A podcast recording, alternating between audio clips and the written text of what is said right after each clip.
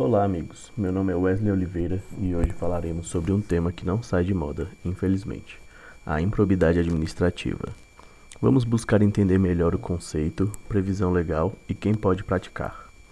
A improbidade administrativa é uma conduta inadequada praticada por agentes públicos ou outros envolvidos que causa danos à administração pública. Mas você sabe quem pode ser classificado como agente público? Vamos lá. Agente público é toda pessoa que presta um serviço à administração pública, sendo funcionário público ou não, sendo remunerado ou não, sendo um serviço temporário ou não. Mas atenção, não é só os agentes públicos que podem ser classificados como sujeitos ativos. Todas as pessoas também podem cometer atos de improbidade administrativa, e estes são sujeitos ativos impróprios. Porém, o particular só pode ser sujeito ativo se cometer o ato de improbidade junto ao agente público. As condutas que podem configurar improbidade administrativa, bem como as penalidades, estão descritas na Lei nº 8.429 de 1992. Para ficar mais claro, vamos entender o que caracteriza na prática improbidade administrativa. Receber para si ou para outra pessoa dinheiro bem móvel ou imóvel, ou qualquer outra vantagem econômica, direta ou indireta, a título de comissão, porcentagem, gratificação ou presente de quem tenha interesse direto ou indireto que possa ser atingido ou amparado por ação ou omissão decorrente das atribuições do agente público. Perceber vantagem econômica direta ou indireta para facilitar a aquisição, permuta ou locação de bem móvel ou imóvel ou a contratação de serviços por preço superior ao valor de mercado. Perceber vantagem econômica direta ou indireta para facilitar a alienação, permuta ou locação de bem público ou fornecimento de serviços por ente estatal por preço inferior ao valor de mercado. Utilizar em obra ou serviço particular veículos, máquinas, equipamentos ou material de qualquer natureza, de propriedade ou à disposição de qualquer das entidades mencionadas no artigo 1 desta lei, bem como o trabalho de servidores públicos empregados ou terceiros contratados por essas entidades. Receber vantagem econômica de qualquer natureza direta ou indireta para tolerar a exploração ou a prática de jogos de azar de lenocínio, de narcotráficos, de contrabando, de usura ou de qualquer outra atividade ilícita, ou aceitar promessa de tal vantagem. Agora é comigo, Wesley. Olá, meu nome é Adriana Tabosa. Vamos continuar? Para ficar mais fácil de entender, vamos explicar as três formas de ocorrer atos de improbidade. O primeiro deles é o enriquecimento ilícito, que acontece quando qualquer agente público ganha alguma vantagem em razão do seu cargo, mandato ou outra atividade exercida em entidade pública. Com isso, esse agente consegue benefícios para si mesmo ou a outro envolvido, causando lesão ao governo, seja federal, estadual ou municipal. Por exemplo, é o caso de investigações recentes que mostram agentes públicos que receberam vantagens ilícitas em dinheiro ou imóveis, assim aumentando seu patrimônio. 2. Atos que causem prejuízo ao erário. Esses atos são ações ou omissões que causam perda dos recursos financeiros da administração pública, por meio de atitudes como o uso de recursos públicos para fins particulares. Também a aplicação irregular de verba pública ou a facilitação do enriquecimento de terceiros à custa do dinheiro público. Além disso, há omissões que podem causar prejuízos ao governo. E três, atos que violem os princípios da administração pública. Aqueles princípios conhecidos como LIMP, você lembra? Legalidade, impessoalidade, moralidade, publicidade e eficiência. Caso eles não sejam seguidos, também pode ser caracterizado como ato de improbidade. Isso porque essas condutas violam os princípios de honestidade, transparência, imparcialidade e lealdade às instituições públicas. É comum diante desses conceitos e exemplos, fazer relação, relação dos atos citados com os agentes políticos, e não está errado. Os políticos também são agentes públicos e estão sujeitos às regras citadas acima. A única exceção é o presidente da República, conforme a Lei 1079 de 50. O presidente só responde por crime de responsabilidade. Para trabalharmos o desfecho, deixo a palavra com a Beatriz. Muito obrigada. Depois de todo o entendimento posto até aqui, proponho falar sobre o sujeito passivo dessa história. Os sujeitos passivos, ou seja, contra quem o ato de improbidade administrativa pode ser praticado, são a administração direta, União, Estados ou Distrito Federal e municípios, e a administração indireta, autarquias, fundações, empresas públicas, sociedade e economia mista e suas subsidiárias. Mas você sabia que dá para cometer o ato de improbidade contra uma entidade privada?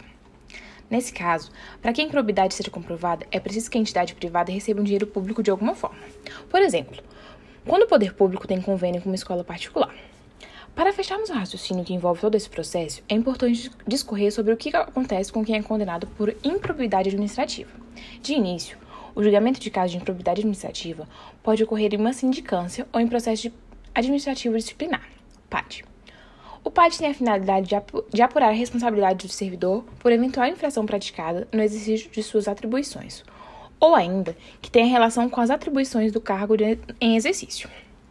No entanto, o mais comum é que seja iniciado um processo civil por improbidade administrativa contra o agente público, mas isso não impede de existirem os processos administrativos e criminal, se for o caso. Se for comprovada a prática de improbidade administrativa, conforme o caso, o agente público pode sofrer as seguintes penalidades, que são elas: perda da função pública, perda de bens, suspensão temporária dos direitos públicos, pagamento de multa civil, proibição de contratação com o poder público ou de recebimento de benefícios ou incentivos fiscais ou créditos. Ressarcimento do dano. Prejuízos importantes. Que o crime não compensa, isso todos sabemos. Dito isso, precisamos entender de onde estamos falhando. É isso mesmo, Beatriz. O crime não compensa, mas acontece a todo instante. Fizemos aqui um apanhado importante sobre a legislação e todos os pontos específicos sobre improbidade. E agora eu queria falar um pouquinho sobre a relação entre esta e a política. Você conhece como uma afeta a outra? A cada eleição, aqueles que pretendem concorrer a algum cargo eletivo precisam registrar sua candidatura junto à Justiça Eleitoral, que determina quem pode ou não ser candidato nas eleições com base em alguns critérios legalmente estabelecidos.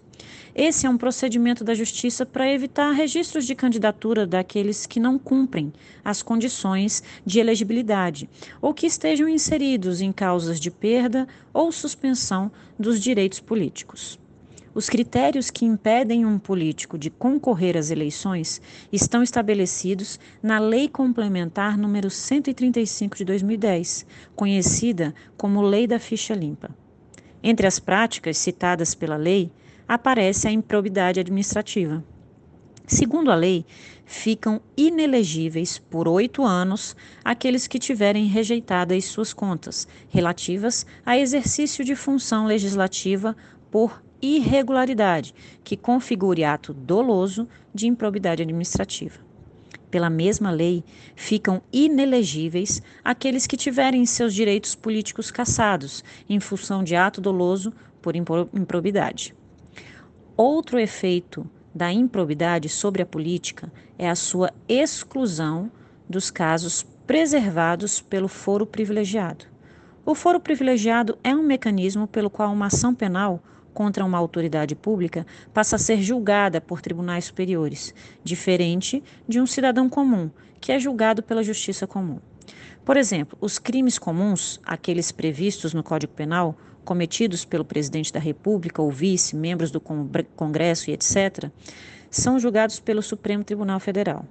Em deliberação do STJ, ocorrida em 2015, foi decidido que as autoridades processadas por improbidade não têm direito a foro privilegiado para julgamento dessas ações. Nessa ocasião, o ministro Luiz Felipe Salomão observou que a Constituição não prevê foro privilegiado por prerrogativa da função para as ações por improbidade. Isso porque a improbidade administrativa é um ato ilícito de natureza civil e o foro se aplica a ilícitos de natureza penal. É sempre um marco importante saber, é, em casos relacionados à improbidade, quando e como recorrer a um advogado. Você conhece esse momento? Sabe em que tempo ele se dá? Pois bem, a Lei número 8.429 passou a valer em 92, ou seja, são quase 30 anos que a lei existe. Mesmo assim, ela ainda é alvo de algumas controvérsias. Há muitas críticas pela ausência de definição e clareza do conceito de improbidade, facilitando a abertura de processos administrativos e judiciais de modo ilegal. É isso mesmo. Simples atos praticados sem gravidade ou má fé são confundidos com improbidade, e os agentes sofrem as severas consequências previstas nesta lei. Também precisamos observar a lei com bastante cuidado em relação à aplicação das penalidades, porque é comum que sejam aplicadas as mesmas penas para casos graves e casos leves.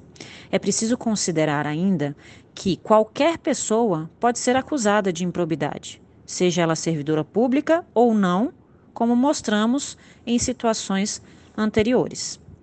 Por esse motivo, é muito importante saber que você não só pode, como, do, como deve ter um advogado para auxiliar, orientar e efetuar sua defesa.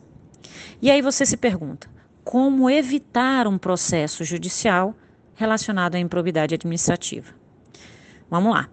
Antes de iniciar uma ação judicial, é comum que existam procedimentos administrativos para apurar os fatos. Essa investigação pode ser iniciada no próprio órgão, um inquérito no Ministério Público, tribunais de contas e outros. Assim, durante a análise administrativa, é possível apresentar defesa e esclarecimentos. E isso é muito importante porque você se mostra aberto a explicar e então é possível evitar mais problemas e ações judiciais. Neste caso, também é essencial que você tenha assistência de um advogado e especialista em servidores e administração pública. Tudo tem dois lados. Estamos sempre sujeitos a passar por situações complicadas em nossas vidas. E aqui a gente pôde relatar muito sobre improbidade administrativa, consequências, previsão legal, sua relação com a política e muitas outras curiosidades sobre o tema. Devemos sempre estar atentos, mesmo não sendo de fato servidores públicos ou envolvidos diretamente com a administração pública. Muito obrigada. Até mais.